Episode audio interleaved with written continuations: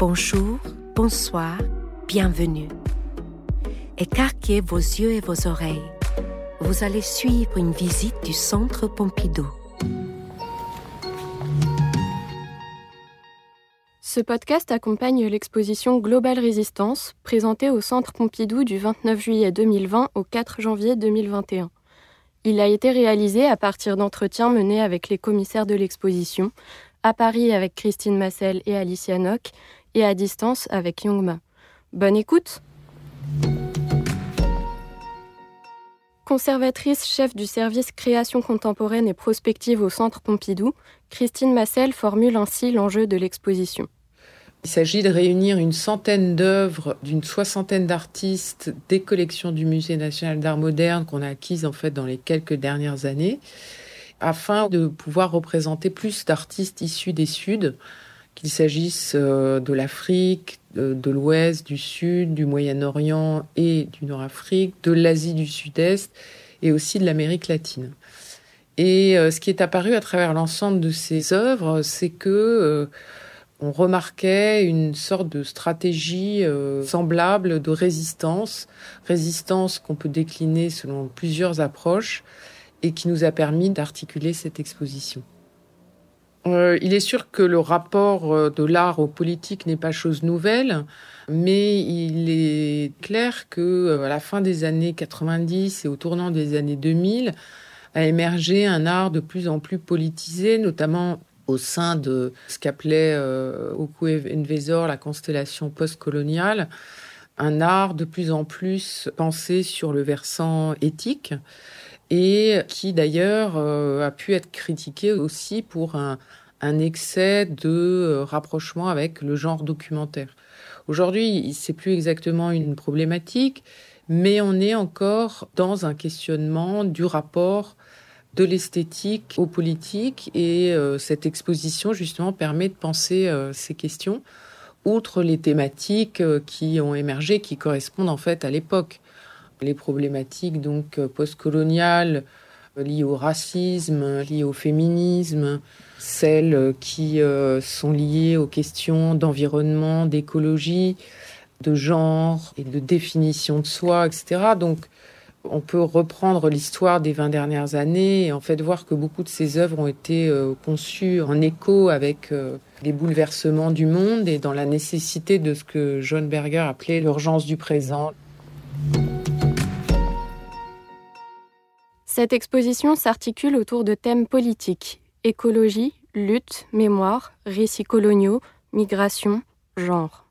Il y a aussi une partie plus étonnante sur la spiritualité qui présente un art comme mode de résistance en soi. Le terme de spiritualité est à entendre ici comme caractère de l'esprit, ce qui relève de l'intellect, de l'immatériel.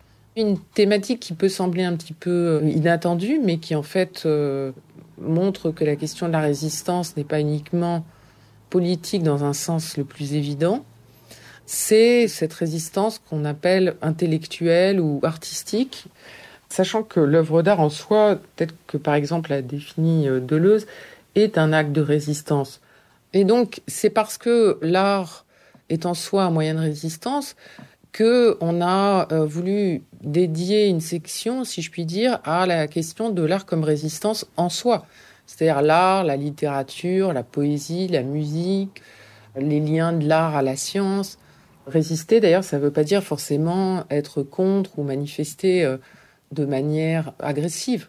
Ça peut être tout simplement, au sens étymologique, résister, starer, être debout, ne pas changer de position, c'est déjà un acte de résistance. Et l'œuvre d'art en soi, parce que, comme disait Malraux, elle résiste à la mort et parce que elle manifeste une position, à la fois euh, plastique, esthétique, mais aussi éthique et politique au sens noble de la politique, c'est-à-dire du rapport à la police, du rapport du citoyen à euh, son environnement immédiat. Évidemment, on pourrait dire que toute œuvre d'art est politique.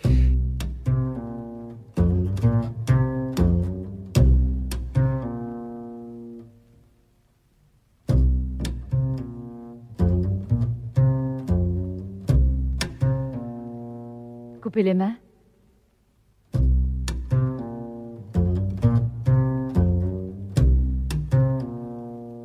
tuerez pas la musique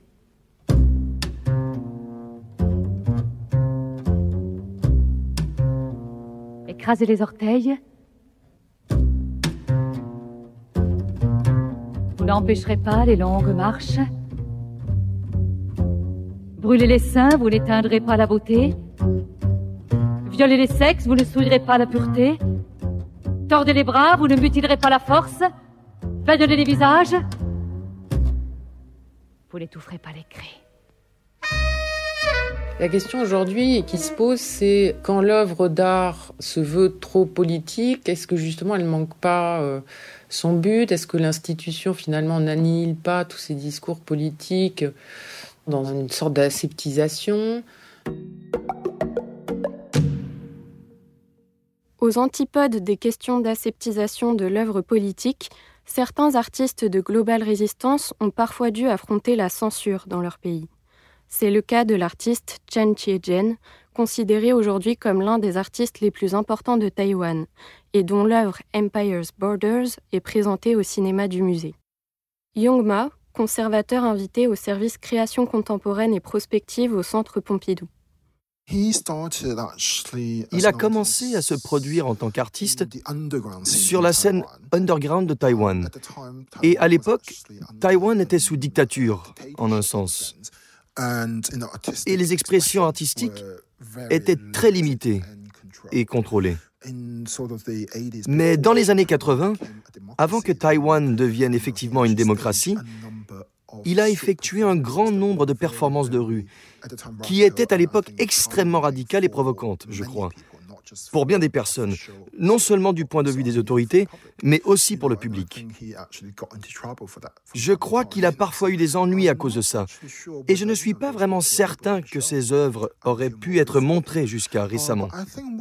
Mais ce qui me semble intéressant, et qui n'est pas vraiment mis en question, c'est le fait qu'aujourd'hui, la censure prend plusieurs formes et a plusieurs visages.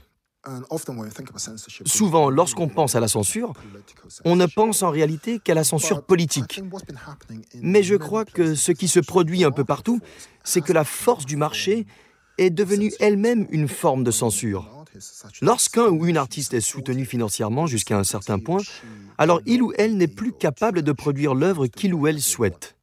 Je crois que c'est sans doute un sujet à creuser aussi, et en particulier lorsqu'on s'intéresse à ce que signifie la censure. Pourtant, certains artistes dits engagés s'en servent quand même sur le marché de l'art aujourd'hui.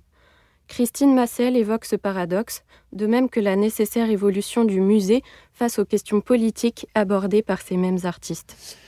Cette question est compliquée par la présence importante du marché de l'art aujourd'hui et le fait qu'il y a une sorte de paradoxe entre vouloir être un artiste engagé, politique, et en même temps euh, qui a une forte présence sur le marché ou qui souhaite s'y insérer.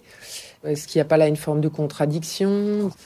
Évidemment, on ne porte pas de jugement euh, définitif, mais on aborde ces questions tout en évoquant aussi euh, la nécessité qu'a l'institution de se penser de plus en plus comme un forum à la fois en tant que plateforme ouverte au public, mais aussi de manière interne. C'est-à-dire, il ne s'agit pas simplement de dire que il faut décoloniser euh, le musée, etc., mais aussi que les personnes qui constituent le musée soient représentatives de la diversité, soient un lieu d'inclusion et où on dépasse l'universalisme classique euh, du 18e, mais où on puisse enfin penser à une sorte d'universel qui soit euh, inclusif et non hégémonique. Ça, c'est vraiment le rôle aujourd'hui euh, du musée, un rôle qui doit, euh, à mon sens, être une priorité dans les années à venir. Global Résistance prend comme point de départ deux œuvres des années 90 issues de la collection du Centre Pompidou dont l'une en particulier traite de ces questions de décolonisation et d'universalisme hégémonique. Il s'agit des vidéos The Couple in the Cage de Coco Fusco et Guillermo Gomez Peña et de Partially Buried de René Green. On a choisi en fait de mettre en exergue deux œuvres des années 90 comme un peu fondatrices de certaines thématiques et je dirais même de certaines esthétiques. La première, c'est celle de Coco Fusco et Guillermo Gomez Pena, qui est une vidéo euh, relative à une performance de 92-93 où ils réalisent cette œuvre appelée The Couple in the Cage, le couple dans la cage. Et en fait, ils mettent en place une scénographie incroyable d'une cage qui voyage dans le monde entier avec eux-mêmes grimés en sauvages, comme s'ils avaient été découverts récemment dans une île euh, de Centre-Amérique, île bien sûr euh, qui n'existe pas toute cette performance questionnait en fait la perception de l'autre, du sauvage entre guillemets, de ses a priori euh, racistes et de la question de l'exoticisation. Et ce qui est très frappant dans cette performance, c'est que certaines personnes ont cru qu'il s'agissait de vrais euh, sauvages qui auraient été découverts à ce moment-là et que les comportements du public euh, ont parfois été gênants dans des réactions qui montraient que les questions de racisme n'avait pas été dépassé.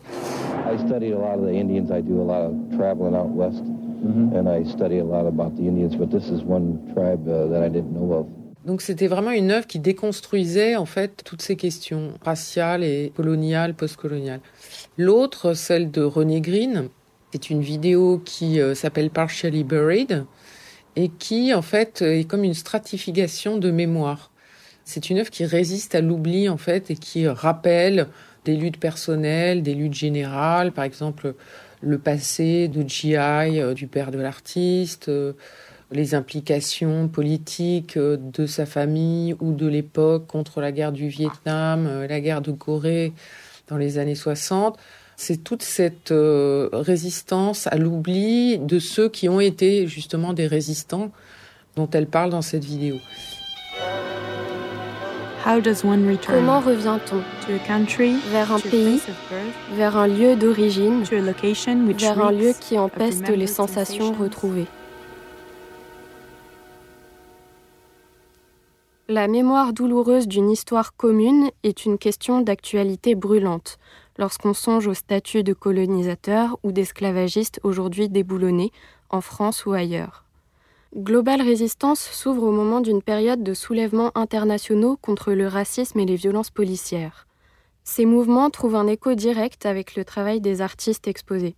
Il est vrai que cette exposition euh, correspond à une année qui a été euh, très riche en événements, que ce soit des contestations euh, au niveau mondial, des mouvements sociaux en France, des luttes, une pandémie, des débats sur la question de la race, Black Lives Matter et son pendant en France, toutes ces questions aussi liées aux migrations et aux droits euh, des sans-papiers, toutes ces actions pour les droits humains, toutes ces interrogations sur euh, l'histoire et euh, la manière dont on doit aujourd'hui reprendre des récits coloniaux et postcoloniaux, etc. Donc il se trouve que cette exposition est un écho très fort des débats actuels. Et ça apparaît relativement évident hein, dans la mesure où les artistes qu'on a acquis dans les cinq dernières années, notamment, sont très sensibles à ces questions et souvent euh, sont un peu en avance sur la société parce qu'ils ont cette sensibilité euh, au monde qui fait qu'on a tant besoin de leur regard. L'œuvre Rédemption de Barthélemy Togo fait le lien entre les différentes parties de l'exposition et résonne fortement avec cette actualité de soulèvement populaire.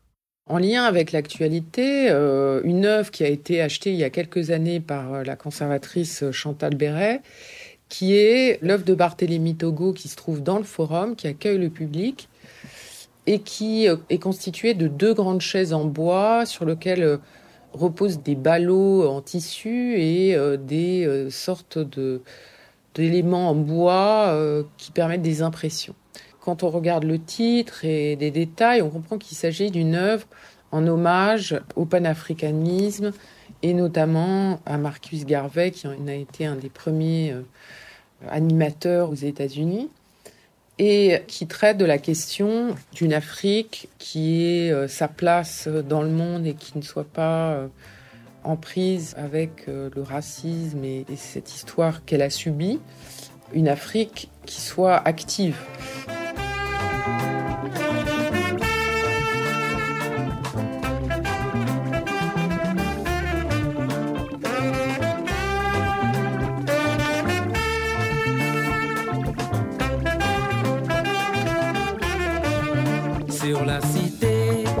Était endormi. Un vautour a plané dans la nuit. Et de sa voix, oui, de sa voix lugubre, il a troublé le silence de la nuit. Et tous les hommes, encore ensommeillés, se sont dressés comme au cri d'une alarme. Et le vautour a repris son vol, il est reparti,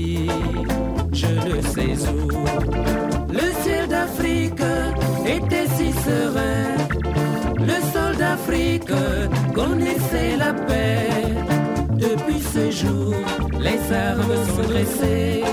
Oui, depuis ce jour, les hommes se sont battus.